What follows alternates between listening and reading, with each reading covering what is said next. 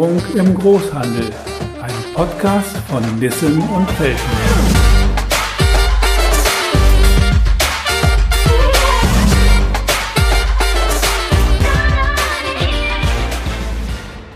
Hallo und herzlich willkommen zu einer neuen Folge des Podcasts Digitalisierung im Großhandel. Mein Name ist Rainer Hill. Ich bin Public Relations Manager und Redakteur bei Nissen und Felten Software. Heute geht es um nachhaltige ERP-Systemauswahl. Warum nachhaltig? Nun, ERP-Systeme haben bekanntlich eine sehr lange Lebensdauer im Unternehmen. Die gewählte Lösung bleibt viele Jahre im Einsatz und kann nicht einfach mal eben so gewechselt werden. Das Auswahlverfahren sollte also zu einem passgenauen Treffer führen. Die langen Nutzungszeiten der Software bedeuten auf der anderen Seite, dass die Softwareauswahl auf Anwenderseite nie eine Routinesache sein wird. Mein heutiger Gast zum Thema ist Bernd Rech. Er ist Vertriebsleiter bei Nissen und Felten Software und begleitet ERP-Auswahlprozesse seit vielen Jahren von der Anbieterseite aus. Hallo Bernd, schön, dass du heute dabei bist. Ja, hallo Rainer. Danke, dass du mich angesprochen hast, in dem Podcast mitzuwirken, was ich selbstverständlich gerne tue. Ja, das freut mich natürlich auch. Was denkst du denn, Bernd, vor dem Hintergrund deiner Erfahrungen und Branchenkenntnisse? Wie sollten denn Großhandelsunternehmen auf der Suche nach der passenden ERP-Lösung vorgehen? Ja, das ist äh, im, im einfachen Sinne so erstmal gar nicht wirklich zu beantworten. Im Großen und Ganzen hängt es auch von der Unternehmensgröße ab und äh, aufgrund der Anforderungskomplexitäten, die ein Unternehmen heute letztendlich äh, bewältigen muss.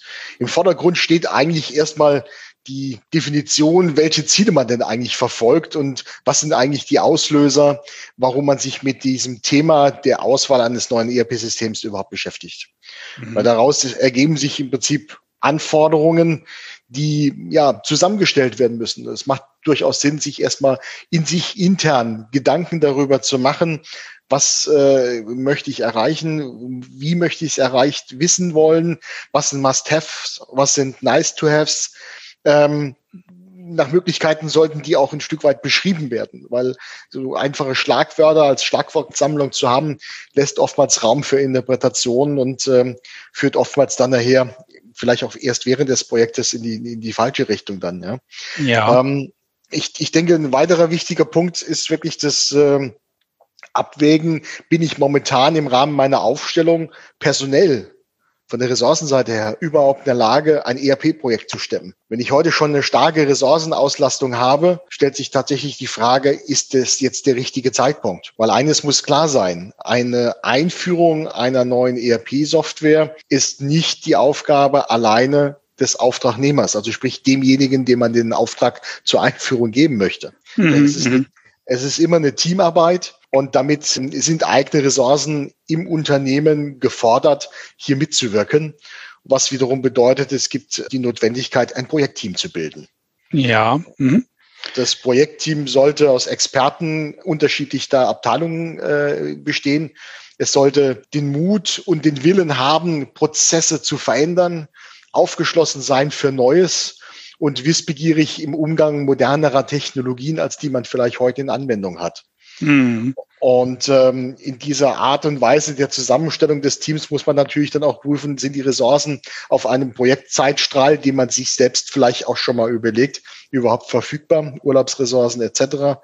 Ähm, aber auch gibt es saisonale Themen, die vielleicht Einfluss haben auf äh, eine bestimmte Alltagssituation, eine äh, Auslastungsgrad damit ja auch verbunden ist für das Team wiederum. Mhm. Und wenn ich diese Themen für mich im Prinzip ein Stück weit identifiziert habe, dann ähm, sollte man tatsächlich den Hauptblick nach, nach vorne gerichtet auf die Anforderungen stellen. Und dabei sollte man gar nicht mal so sehr jetzt versuchen, das Vorhandene wieder neu zu beschreiben, mhm. sondern eigentlich ähm, sollte man nach vorne schauen und sagen, was muss ich verändern? Wo was will ich aktuell hin? Nicht, genau, wo will ich hin? Was ist aktuell nicht so gut? und wo muss die Reise unbedingt hingehen? Was muss ich verbessern? Weil nur das Altsystem einfach wieder neu abzubilden, dann stellt sich doch die Frage, lohnt das Investment und verbleibt doch eher auf der Lösung, wo man ist, ja? Ja, ähm, mit einer hübschen Oberfläche vielleicht nach 10 oder 20 Jahren. genau.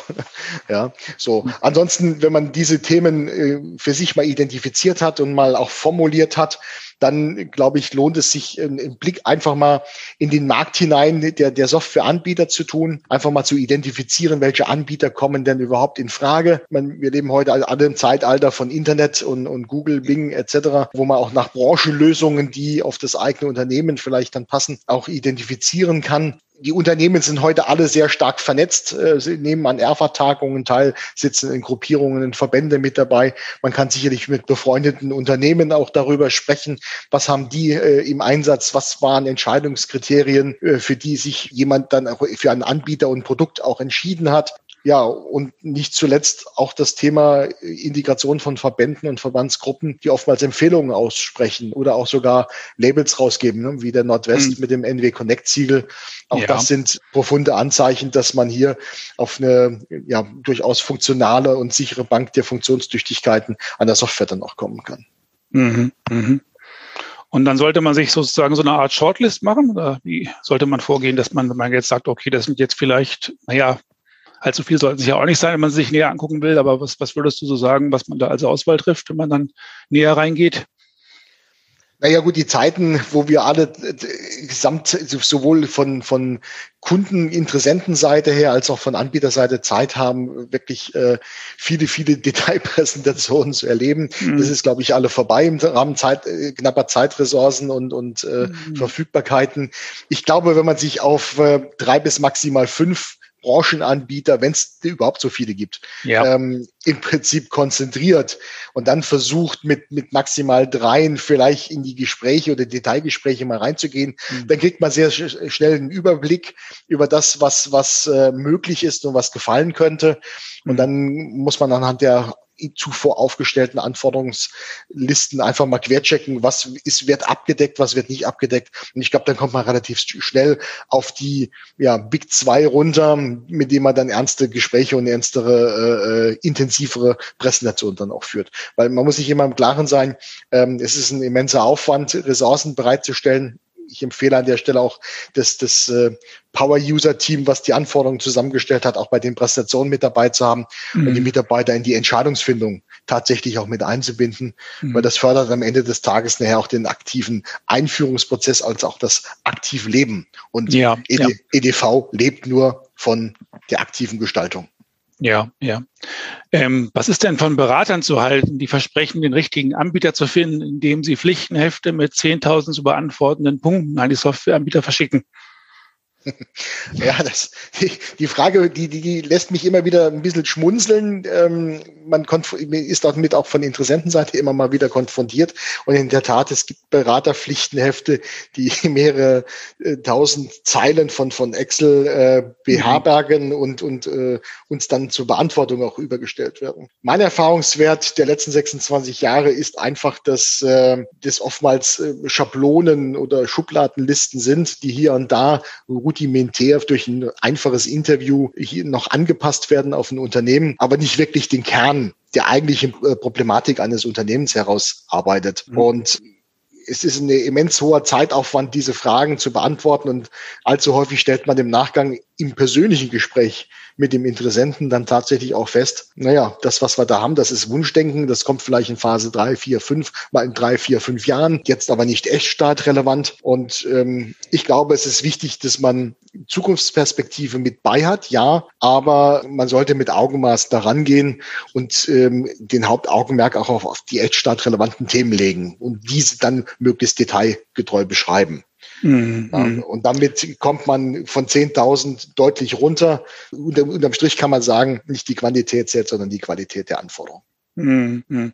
Gut, letztendlich, wenn ich natürlich so ein vorgefertigtes Pflichtenheft verwende, dann ist natürlich auch die Gefahr, dass ich eigentlich meine eigene Auseinandersetzung mit meinen Themen vernachlässige, ne? indem ich mich auf so einen Standard verlasse. Ja, ja gut, ja. ich meine, am Ende des Tages ähm, kommt auch das Wunschkonzert durch. Ne? Ich meine, mhm. da äh, fragt ein Berater Dinge ab oder ich lese in der vorgefertigten Liste in bestimmte Anforderungslisten, wo ich sage, naja, wäre schön, wenn ich die haben könnte. Klar sage, frage ich die jetzt mal ab, ob das das zukünftige System auch bietet. Ja, aber ich komme da in eine Wunschliste rein, wo ich mir die Frage stellen muss, bin ich überhaupt in der Lage, das organisatorisch im Haus auch näher zu stemmen? Okay, da muss ich etwas lachen. Das erinnert mich so ein bisschen an so eine Autokonfigurator. Man kreuzt erstmal alle schönen Sachen an, ja, die es da so gibt. Genau. Und dann hinterher sieht man den Preis und man nimmt ein paar Sachen aus dem, aus der Matrix wieder raus.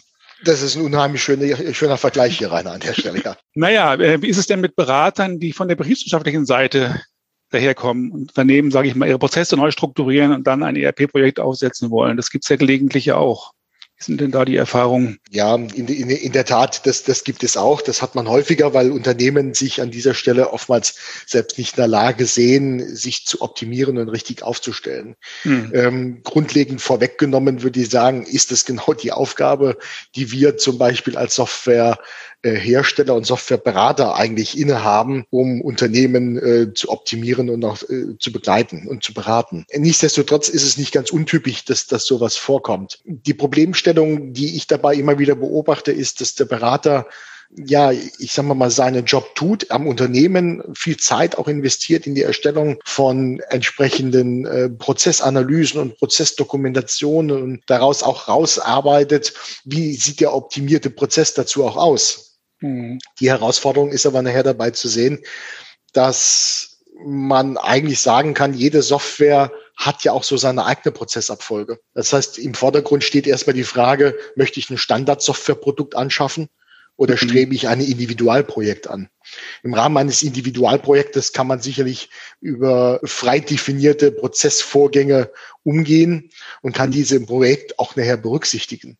Mhm. Wenn ich mich aber dazu entscheide, ein Standardprodukt anzuschaffen, ja. Dann kann natürlich der durch den freien Unternehmensberater beschriebene Prozess nachher der Software ganz anders ausschauen. Und dann mhm. stellt sich für mich einfach die Sinnfrage des Investments zu Beginn an dieser Stelle schon, weil ja, es, es muss nicht zwangsläufig passen in dem Moment. Ja, mhm. Weil der betriebswirtschaftliche neutrale Weg noch nicht unbedingt der betriebswirtschaftliche systemgestützte Weg ist am Ende des Tages. Und das dann nachher wieder in Einklang zu bringen, mündet meistens dann wiederum in der Individualisierung eines Projektes, damit mhm. weg vom mhm. Standard. Ja. Es gibt aber auch andere Beispiele, mit denen ich auch schon konfrontiert war. Ja. Ähm, es gibt auch Unternehmensberater, die den Softwareanbieter frühestmöglichst schon mit einbinden in seine Arbeit und mhm. damit natürlich auch schon gleich eine Identifikation stattfindet, inwieweit das gewünschte und vorausgewählte Produkt tatsächlich auch zum Unternehmen und den angedachten Prozessen passen kann.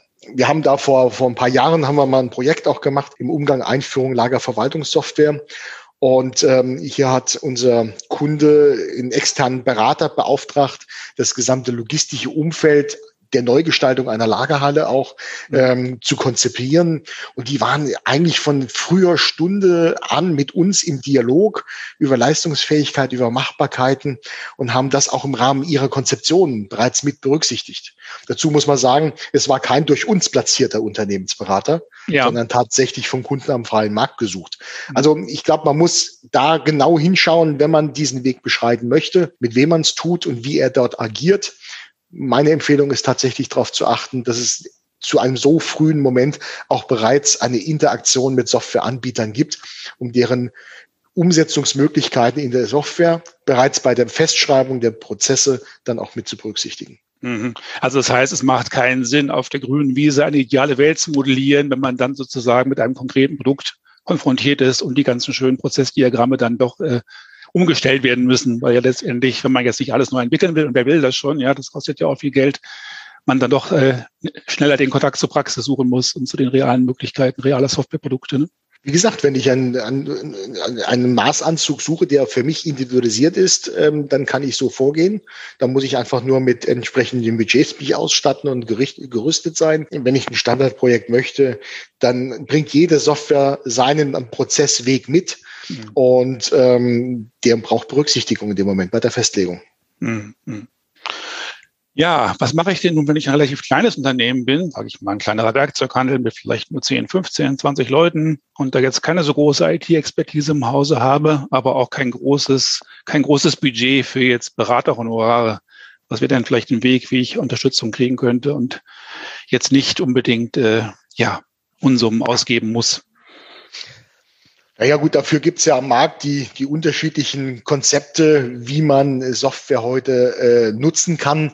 Das fängt ja beim klassischen Umfeld einer On-Promise-Lösung, also Kauflizenzen im Prinzip an, ähm, bis hin zu Mietmodellen, ähm, bis hin zu Leasingmodellen oder gar Cloud-Modelle, die heute von der Anbieterseite her ja angeboten werden. Die große Herausforderung ist aber oftmals nicht unbedingt jetzt die Budgetgrößenordnung. Klar, die begrenzten Stück weit, was, was Kleinstunternehmen dann auch angeht, auch vielleicht auch Startup-Unternehmen auch angeht.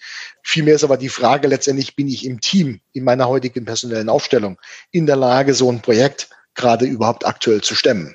Mhm. Ja, ich meine, wenn ich ein Fünf-Personen-Unternehmen bin, ähm, um es jetzt mal überspitzt darzustellen, wo ich ähm, an, an der Kapazitätsgrenze mit 120 Prozent fahre oder gar mehr, dann wird es natürlich schwer werden, so ein Projekt gänzlich nochmal einzuführen. Das, was wir schon miterlebt haben, ist, dass man sich Hilfe von extern nimmt, unter anderem durchaus auch ja, Art Werkinformationsstudenten, Informatikstudenten zu haben, die sich vielleicht mit einer ERP-Auswahl im Rahmen des Studiums auch mit beschäftigen und damit auch ihre Master- oder Bachelorarbeiten auch mit versehen können. Auch dieses hatten wir schon, was durchaus zu erfolgreichen äh, ähm, Projektausschreibungen und anschließender Einführung auch geführt haben. Im Großen und Ganzen muss man sich im Klaren sein, ob ich jetzt ein Kleinunternehmen oder ein Großunternehmen bin. Eine ERP-Einführung braucht Zeit und die muss ich mir nehmen dazu. Ich vergleiche so eine Einführung, ob klein oder groß, immer mit einer Herztransplantation. Ja, im Prinzip ein, ein, ein, ein, ein schlagendes Herz außer Betrieb. In dem Software-Sinne wäre das, äh, sagen wir mal, der Freitag oder Samstag ähm, zum, zum Umstiegswochenende. Man ist dann einen Tag im Prinzip angeschlossen an äh, Herz-Lungen-Maschine etc. Und mhm. montags geht das neue Herz querstich das neue ERP-System an den Start und alle Funktionalitäten, die ich für meinen Tagesbetrieb brauche, müssen funktionstüchtig sein, damit ich wieder lebensfähig bin. Und ähm, auf so eine ja, OP bereitet man sich vor. Die macht man jetzt auch nicht von jetzt auf gleich. Man gibt sich auch dort in den Spezialistenhand und hier gibt es nicht im Allgemeinmediziner, der das äh, in der Praxis tut, um es überspitzt mal darzulegen. Umgekehrt muss ich mir aber auch im Klaren sein, dass ich nach einem Projekt nach einem Echtstart auch eine gewisse Anlaufphase der Erholung habe, wo Prozesse vielleicht nachjustiert werden müssen, wo ich im Prinzip Art wieder ja Schwung aufnehmen muss. Und mhm. ähm, gerade jetzt bei kleinen Unternehmen beobachten wir halt, dass ähm, es hier oftmals aufgrund Zeit und Verfügbarkeit von Ressource doch zu Herausforderungen kommt. Aber ich glaube, mit dem geeigneten Angebot, und da denke ich auch wiederum durchaus in Richtung Cloud, Cloud-Softwaren, mhm. ähm, sind die Systeme heute so aufgestellt, dass man mit schmalen Neudeutsch Onboarding mhm. äh, Aufwendungen, also sprich letztendlich das Projekt dann auch durchzuführen, tatsächlich dann auch äh, relativ zügig ins Laufen kommen kann. Mhm. Ich meine, klar, dass das für die Unternehmen und die Mitarbeiter belastend ist, wenn sie parallel zum Tagesgeschäft Projektgeschäft machen, ist klar. Das ist in allen Unternehmen so wahrscheinlich auch in jeder Größe, weil klar, das kommt eben irgendwo oben drauf bis zu einem gewissen Grad. Gerade was die Fachverantwortlichen angeht, ist mir völlig klar. Mein Gedanke war jetzt auch natürlich, dass kleinere Unternehmen bei den heutigen Preisen, sage ich mal, von studierten Informatikern natürlich auch nicht unbedingt in der Lage sind, solche einzustellen. deswegen kam mir auch der Gedanke, dass es vielleicht interessant sein könnte, sich da Richtung duales Studium oder so jemand zu suchen, der das vielleicht berufsbegleitend macht, dass man einfach, sag ich mal, in der Liga sich bewegt, wo man noch Expertise bekommt, die man vielleicht nicht hat, aber nicht unbedingt gleich, ja, mit DAX-Konzernen im Gehaltsniveau konkurriert. Ansonsten, klar, ich meine, ansonsten ja. ist natürlich auch der Softwareanbieter derjenige, der dann Unterstützung leisten muss, was das Fachwissen angeht. Das ist auch klar. Aber machen wir mal einen genau. Sprung zurück zum Ausgangspunkt. Mhm. Also wenn wir jetzt, okay. sage ich mal, wir hatten ja gesprochen, vielleicht meine drei Anbieter oder meine zwei identifiziert habe, wie verfahre ich denn weiter? Wie geht's denn weiter? Was mache ich dann mit denen? Naja, wir haben ja am Anfang drüber, hatte ich ja drüber gesprochen gehabt, dass es wichtig ist, sich über seine eigene Zielsetzung und äh, das Zusammenstellen der Anforderungen im Klaren zu sein. Mhm. Diese gilt es dann an die identifizierte Anbieterschar im Prinzip auszusenden. Ich empfehle an dieser Stelle ähm, Vorab-Interviews vielleicht auch schon mal zu führen. In aller Regel kommen die Softwareanbieter aber auch mit solchen Vorab-Interviews auf den Interessenten dann auch selber nochmal zu momentan sind wir ja alle so ein bisschen in, in einer Gefangenensituation aufgrund von Corona und der Pandemie. Das macht das eigentliche Vorgehen ja, sagen wir mal, etwas äh, atypischer im Gegensatz zu dem normalen Vorgehen. Es empfiehlt sich, äh, sagen wir mal, eine erste Look-and-Feel-Präsentation vielleicht in der heutigen Situation und Tagen online, eine Stunde, maximal anderthalb, zwei, ähm, sich schon mal anzuschauen und äh, das, das Team letztendlich äh, damit zu konfrontieren, um eine gewisse Vorauswahl auch weiter reifen zu lassen. Umgekehrt empfiehlt es sich eigentlich, wie auch immer es machbar ist, äh, tatsächlich mit einer Vorortpräsentation den Anbieter ins Haus kommen zu lassen. Wir haben gute Erfahrungen damit gemacht, ähm, dass man sich erstmal das Unternehmen tatsächlich nochmal anschaut und ähm, ja, wir beginnen unsere Präsentationen eigentlich immer damit, dass wir eine halbe Stunde, Stunde uns Zeit nehmen und uns das Unternehmen zeigen lassen. Das heißt, wir lassen uns mhm. durch das Unternehmen führen, durch die einzelnen Abteilungen, lassen uns erzählen, wie die Abteilungen auch übergreifend miteinander kommunizieren. Und wir nutzen diese Situation natürlich auch, um mit, mit den Mitarbeitern, die wir da kennenlernen, ins Gespräch zu kommen und auch zu hinterfragen. Daraus ergibt sich natürlich ein, ein, entsprechendes Bild für uns. Und das kann man natürlich dann auch bei der Präsentation schon relativ zügig mit einfließen lassen. Bei größeren Projekten gehen wir sogar hin und haben einen Vorabtermin für die Unternehmensbegehung, mhm. ähm, gerade wenn es um komplexere Anforderungen auch geht. Und ähm, ziehen uns dann auch erst noch mal ein paar Tage mal zurück, bevor wir dann auch präsentieren, um das richtig vorzubereiten. Mhm. Heißt aber umgekehrt, auch hier Vorbereitung gleich Ergebnis. Das heißt, als Interessent ist es wichtig, äh, den Raum zu geben, dass ein Anbieter die eigentlichen Anforderungen gut verstehen kann, sich einen guten mhm. Allgemeinüberblick verschaffen kann, um dann bestmöglichst im Prinzip präsentieren zu können. So, die, für die Präsentation selbst ähm, macht es Sinn, dem Key-User-Team sicherlich Stützen an die Hand zu geben, an denen es sich innerhalb der Präsentation entlang äh, fragen oder hangeln kann, um es auch am Ende des Tages objektiv bewerten zu können. Also so eine Art äh, Checklisten ähm, äh, mit an die Hand zu geben, die man vorher erarbeitet hat, um die Must-Have-Punkte dann auch tatsächlich zu verifizieren. Weil am Ende des Tages werden die Anbieter in verschiedener Arten, Weisen miteinander verglichen und bewertet. Und dazu braucht es irgendwo einen Umgang, dass ich was Bewertbares auch am Ende des Tages bekomme. Das heißt, ich habe so eine Art Matrix, wo ich, sage ich mal, Kreuzchen, Pünktchen, Häkchen und Anmerkungen mache, mit denen ich dann hinterher auswerten kann, nachdem alle meine Interessenten oder meine interessierenden Anbieter da gewesen sind sozusagen. Da muss ja irgendwann jemand auch dann ein Resümee ziehen wahrscheinlich. Ne? Also das kommt durchaus vor, dass äh, sehr gut vorbereitet ist und dahingehend tatsächlich äh, so eine Matrix vorliegt, wo dann auch Bewertungskennzahlen abgegeben werden, die dann nachher auch rein mathematisch nur mal betrachtet werden. Meine Empfehlung an dieser Stelle ist aber auch dabei äh, zu berücksichtigen, dass der menschliche Faktor eine wichtige Rolle ist. Ähm, das eine sind Funktionalitäten und Anforderungen, das andere ist aber der Faktor Mensch. Das heißt, wer steht mir als Anbieter gegenüber? Wie sind die Menschen? Komme ich mit denen klar? Verstehen die mich, verstehen die meine Sprache, kennen die meine Branche, äh, welche Expertisen bringen die mit. Auch solche Bewertungskriterien sollten mit berücksichtigt werden bei der Softwareauswahl. Da muss ich jetzt gerade was lächeln, weil einer unserer Kunden, ein Geschäftsführer eines Elektrogroßhandels, hat mal gesagt, es sei wie eine Ehe, eine gute Beziehung zwischen Softwareanbieter und Drum prüft, wer sich ewig bindet und am Ende des. Tages, ähm, ich sag mal, es machen Menschen mit Menschen Geschäfte. Ja, und ja. daher ist dieser Entscheidungsfaktor Faktor ein, ein wesentlicher. Mhm. Und ähm, ich meine, wie überall gibt es Herausforderungen, die zu meistern sind. Wichtig ist nur, auf welche Art und Weise man es tut und dass am Ende eines Tages eine Lösung auf dem Tisch ist und man wieder abends gegebenenfalls auch zusammen nochmal ein Abschiedsbier trinkt. Und ähm, das sollte im Vordergrund stehen. wenn ich das rein sachlich nüchtern auf eine funktionale Ebene oder auf das reine Kerngeschäft einer Einführung zurückführe, dann glaube ich, ist es zu kurz gesprungen weil es ist eine Teamleistung und Team heißt letztendlich, man macht es miteinander. Und jo, damit bin ich wieder beim Faktor Mensch. Das ist dann wieder ein bisschen wie im Fußball, sage ich mal. Es nutzt nichts, wenn man einen Star hat, es müssen alle zusammenwirken.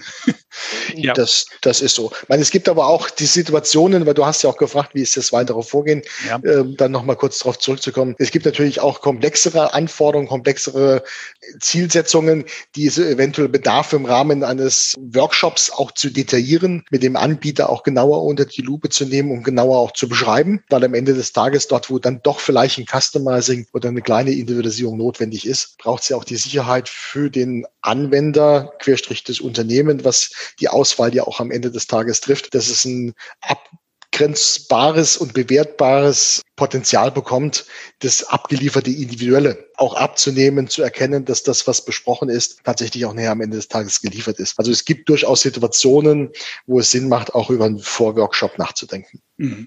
Solche Workshops, wie umfassen Sie die denn so in der Regel oder wie, wie muss sich das vorstellen? Oder ist das sehr unterschiedlich von, von Interessent oder Kunde zu Kunde? Ja, also du, du sagst es, Rainer, eigentlich. Ähm, es ist unterschiedlich von Interessent zu Interessent, weil von Interessent zu Interessent die Komplexitäten und die Anforderungen unterschiedlich sind. Ähm, Im Großen und Ganzen empfiehlt es sich hier auch das äh, gebildete Projektteam zusammen zu haben, um dann abteilungsübergreifend im Prinzip über die Prozesse und die stehen halt im Vordergrund. Es geht ja gar nicht um die Einführung von Funktionalitäten, sondern mhm. es geht um die Einführung von Prozessen und zwar optimierten ja, ja, Prozessen. Ja, und ähm, um diese letztendlich im Blick zu haben. Das heißt, in der Tat Art ist es abteilungsübergreifend zu sehen. Es gibt durchaus Projekte, wo dann Einzelbereiche stärker in den Vordergrund mitgerückt werden. Das sind oftmals dann bei größeren Unternehmen auch das ganze Thema äh, Lager, Lager, Logistik, ähm, wenn es um Lagerverwaltungssysteme auch geht. Ja. Die stehen dabei natürlich zusätzlich nochmal stärker im Vordergrund. Aber auch durchaus auch E-Commerce-Projekte. Ne? Wenn ich an den Multi-Channel-Gedanke da denke, auch da gibt es natürlich ähm, Erwägungen, die man berücksichtigen sollte, die ein stärkeres Augenmaß dann auch brauchen. Mhm. In, Im Großen und Ganzen sind Schnittstellen aber auch so ein Thema. Ja, Anbindung von, von ähm, weiteren Komplementärprodukten innerhalb der eigenen Organisation oder auch die Schnittstellenschaffung zur Vorlieferindustrie oder kundenseitiger äh, Richtung. Ähm, Gruppen gibt es ja auch, ne? Ja oder Verbundsgruppenangelegenheiten, genau. Also das äh, sind dann schon mal Dinge, die man dann stärker im Workshop auch unter die Lupe nimmt. Mhm. Vom, vom Aufwand her kann man das jetzt äh, nur unseriös im Prinzip tatsächlich beantworten, was da so eine gesunde Marschrichtung ist. Äh, sicherlich macht es keinen Sinn, ein Projektvolumen als Workshop-Volumen schon zu haben. Ja, klar. Ähm, gut, sicher, es hängt ja sicher auch an der Größe und der Komplexität des Unternehmens, ist mir auch klar. Ja, vielleicht kleine Eigenwerbung an dem Punkt. Ich habe ja vor einigen Monaten einen Podcast gemacht mit dem äh, Consulting-Leiter von Essen und Felten, Lutz Thielemann, zum, zur Einführung des ERP-Projekt selber. Und da geht es natürlich auch durchaus äh, um Workshops als Teil dieses ganzen Prozesses. Also das nur vielleicht hier am Rande erwähnt. Aber nochmal kurz zurück zum Thema Auswahl. Es geht ja eigentlich für jeden, egal welche Größe in seiner Dimension, doch um erhebliche Investitionssummen und wie du auch schon eben sagtest, um die vertrauensvolle Zusammenarbeit mit dem Anbieter. Wie kann ich denn als Unternehmer auf dem Weg zu meiner Entscheidung da Sicherheit gewinnen? Du meinst jetzt die Sicherheit, dass ich den richtig, mich für den richtigen Anbieter und das richtige Produkt entscheide? Ja, durchaus, ja, also klar. Ich dachte jetzt ja. an sowas wie jetzt vielleicht Referenzbesuch oder so, ja. Also in, in, der, in der Tat, ähm, das Thema Sicherheit ist ein ganz wichtiger Baustein im Rahmen der Entscheidungsfindung. Zum einen ist es ja wichtig, mit welchem Anbieter möchte ich mich über Jahre hinweg und wir reden über zehn Jahre plus X, äh, eher 15 Jahre plus X, im Prinzip ja auch äh, dann auch entsprechend binden. Das heißt, heißt, wie solvent ist der aufgestellt, wie ist seine Zukunftsfähigkeit, wie ist die, Technologie, die technologische Ausstattung, die er mir im Produkt bietet. Mhm. Ist es ein innovatives, stetig nach vorne expandierendes Unternehmen? Wie sind die Zufriedenheiten? Das Thema Referenzen hast du gerade angesprochen. Mhm. Auch da Kontakte hinzuknüpfen und in den Austausch zu gehen. Aber auch hier nicht nur über Prozess und Funktionalität, sondern tatsächlich auf die, die, ja, die Zusammenarbeit äh, Wert legen und da auch äh, hinterfragen, wie läuft das? Wie geht man mit Lösungen und Problemstellungen um etc. Das sind wichtige Kriterien. Dann Rückfragen natürlich auch beim Verband nochmal, ähm, die oftmals auch ja so einen Auswahlprozess ein Stück weit mitbegleiten. All das sind Dinge, die am Ende des Tages Sicherheit bieten, ähm, um eine gewisse Entscheidung auch damit herbeiführen zu können. Also sprich, wenn ich als Anbieter zum Beispiel jetzt gerne Referenzkunden besuchen möchte, dann, dann macht ihr das möglich. Oder wenn ich zum Beispiel auch vielleicht selbst, Nissen und Felten besuchen möchte, ist ja vielleicht nicht immer der Fall, aber kann ja sein, dass ich mir auch mal das Unternehmen meines Anbieters angucken möchte und da so ein Bauchgefühl kriegen möchte. Macht ihr das dann möglich? Un unbedingt. Also das hm. zählt bei uns im Vertriebsprozess im Prinzip zu einer ganz klaren Vorgehensweise, dass wir natürlich Einladungen aussprechen, uns vor Ort in unserer Zentrale kennenzulernen, die Geschäftsführer kennenzulernen, um dort auch auf Augenhöhe sich auszutauschen. Wir nutzen die Gelegenheit auch dann meistens, um eine Führung durchs Haus zu machen, um unsere Organisationsaufstellung im Prinzip ähm, vorzustellen, um Mitarbeiter vorstellig zu machen, zum Beispiel auch gerade in der Abteilung Support, mit dem man es vielleicht auch nur telefonisch irgendwann nach dem Echtstadtnummer zu tun hat. Aber ja äh, auch einen Blick in die Qualitätssicherung bei uns im Haus werfen wir immer wieder gerne, weil wir dort ja auch ähm, eine zweigeteilte Aufstellung haben. Zum einen haben wir menschliche Ressourcen, Human Resources, da sitzen die tatsächlich händisch äh, Qualitätssicherungsmaßnahmen ja ergreifen und, und testen und machen, ähm, aber auch eine softwaregestützte ähm, Qualitätssicherung bei uns im Hause etabliert ist. Auch die stellen wir gerne mal vor. Also wir schaffen gerne Transparenz über das, was wir tun, wie wir es tun und wie wir uns organisatorisch dazu aufgestellt haben. Und ähm, das bietet natürlich natürlich ein mehr als jetzt nur die bereits bekannten Personenkreise mal ja, kennenzulernen. Ja, ja, ähm, Wenn es irgendwie möglich ist, auch Abteilungsleitungen von Consulting äh, oder auch Support mal kennenzulernen oder auch mit dem Entwicklungsleiter einfach nur mal zwei, drei Sätze auszutauschen, um ein Gefühl dafür zu bekommen, was sind das für Menschen eigentlich, mit denen ich mich die, zukünftig mhm. binden will. Ganz genau. Was mir auch noch einfällt, ihr habt ja in der Vergangenheit, im Augenblick ist das ja auch nicht so einfach in Corona-Zeiten, äh, ja durchaus auch Interessenten mal eingeladen zu uns zusammen in der Konferenz. Ne?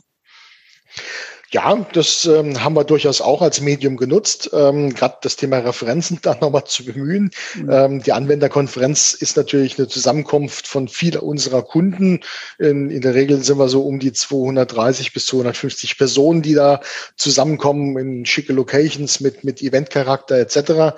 Ähm, und ja, dort, wo wir meinen, dass äh, es gut tut, in Richtung Abschlussfindung ähm, laden wir auch Interessenten gerne zu dieser Veranstaltung ein, weil es einfach einen zusätzlichen ungezwungenen Rahmen gibt, sich auszutauschen, ohne dass immer direkt ein Verkäufer am Rock Rockzipfelchen hängt, man kann sich mit unseren Bestandskunden dann ja. auch letztendlich dann austauschen. Und das Schöne ist ja letztendlich, man kennt sich ja eh. Ne? Man ist über mm. die Verbände, über die Erfa-Kreise oder Gruppierungen im Prinzip ja eh miteinander bekannt und ähm, ja, es ergibt sich da immer wieder nette Gespräche und äh, ja, auch von uns durchaus immer wieder gern genommen. Ich hoffe nur, dass wir jetzt pandemisch äh, dann irgendwann auch wieder tatsächlich auf eine Anwenderkonferenz äh, im direkten Sinne zurückgreifen können. Im letzten ja. Jahr im Oktober müssten wir ja leider ausweichen auf die reine digitale Form. Das, das hoffen wir natürlich alle, wobei ich im Augenblick äh, da wirklich nicht wagen will, eine Prognose abzugeben, solange wir nicht wissen, wann Impfstoffe da sind und alle anderen Dinge, die gerade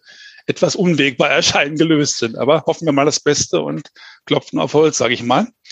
Mit Geduld und Zuversicht, genau. Ja. Gut, dann habe ich zum Abschluss eigentlich noch eine ganz andere Frage, die ja so etwas offener ist, nämlich was erlebst du denn noch außen im Markt im Augenblick? Welche Themen interessieren Interessenten besonders, abgesehen mal von der ganzen Corona-Problematik, die ist sicherlich einiges überlagert, aber was sind denn so die Themen, die, sage ich mal, die Interessenten am Markt in diesen Tagen so besonders bewegen? Was, was äh, ist nachgefragt? Welche Themen sind auf der Tagesordnung? Mhm. Also das, was, was ich halt wahrnehme, ist, dass wir einen unheimlichen Schub bekommen haben, was die Digitalisierung angeht. Ich meine, das Thema Automatisierung und Vernetzung, Digitalisierung kursiert ja schon doch einige Jahre jetzt so ein Stück weit. Aber ich glaube, die, die Pandemie hat auch jetzt hervorgebracht, dass es wichtig ist, äh, mit modernen Technologien ausgestattet zu sein, einen modernen. Arbeitsplatz zu bieten, wo ich dann aus einer stationären Situation auch mal ins Homeoffice mitwechseln kann, über, überall dort, wo es halt möglich ist. Definitiv, ähm, ja. Ähm, umgekehrt haben wir aber auch ganz klar ähm, Themen wie das Thema Multichannel, E-Commerce-Strategien, mhm. Digitalisierung des Sales-Prozesses, was, was damit im Vordergrund äh, mittlerweile auch steht.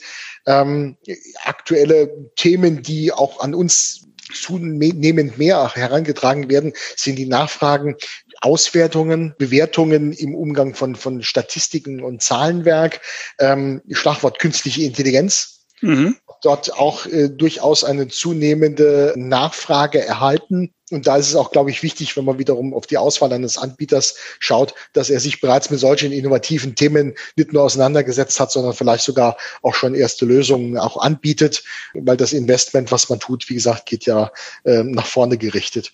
Ähm, ansonsten das ganze Thema Umgang mit Mobilitäten, mobiler Arbeitsplatz, mhm. App-Themen, all solche Dinge, die stehen momentan natürlich sehr, sehr hoch im Kurs überall dort, wo eine Optimierung und Verschlankung in dem Moment durch den Einsatz solcher Instrumente dann ja, einhergehen. Ja, definitiv. Also in der Hinsicht ist Corona natürlich ein, ja, vielleicht natürlich auch getrieben, äh, getriebener, aber auf jeden Fall ein Digitalisierungsbeschleuniger. Ich meine, E-Commerce liegt auf der Hand. Das erzählt ja jeder unserer Kunden, den ich so frage, ja, dass der Webshop ja. nach oben schießt, einfach weil die Situation sich so darstellt. Aber ich denke auch, das wird äh, auch danach so weitergehen und das wird sicherlich nicht weniger werden. Insofern denke ich auch, ist natürlich gut, wenn man da alle Lösungen aus einer Hand anbieten kann. Genau, das, was, was ich aber auch wahrnehme, ist, dass handwerksnahe Leistungen zurückkommen zum Großhandel. Es gibt viele unserer Kunden, die sich in Richtung Service äh, aufmachen, sei es mit der Bereitstellung von Spezialwerkzeugen, die sich das Handwerk vielleicht nur schwer leisten möchte, finanziell oder vom Know-how her, weil es vielleicht auch nur zu besonderen Arbeiten kommt, bis hin letztendlich handwerksnahe Leistungen auch wieder anzubieten und den Servicegrad gegenüber seinen eigenen Kunden auch zu erhöhen. Das äh, bringt natürlich zusätzliche Anforderungen an die Auswahl eines ERP-Systems mit.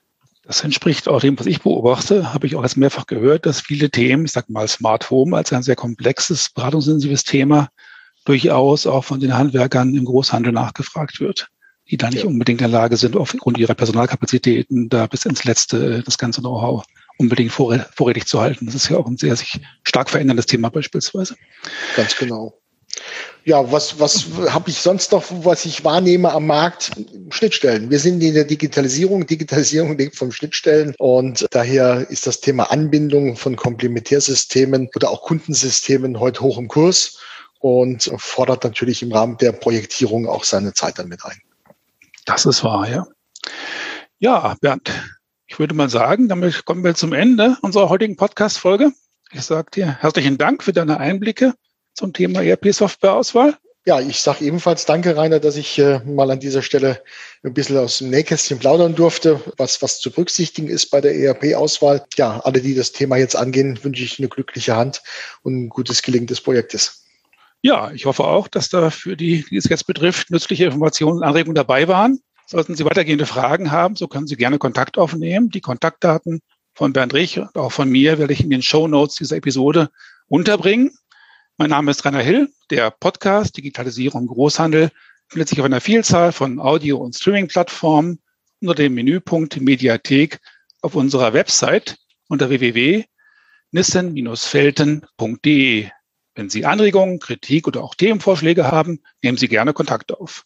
Meine Kontaktdaten finden Sie, wie gesagt, ebenfalls unter der Webadresse und in den Shownotes zu dieser Episode. Wenn dieser Podcast gefällt, so freuen wir uns über Likes, Weiterempfehlungen, Abonnenten und Follower.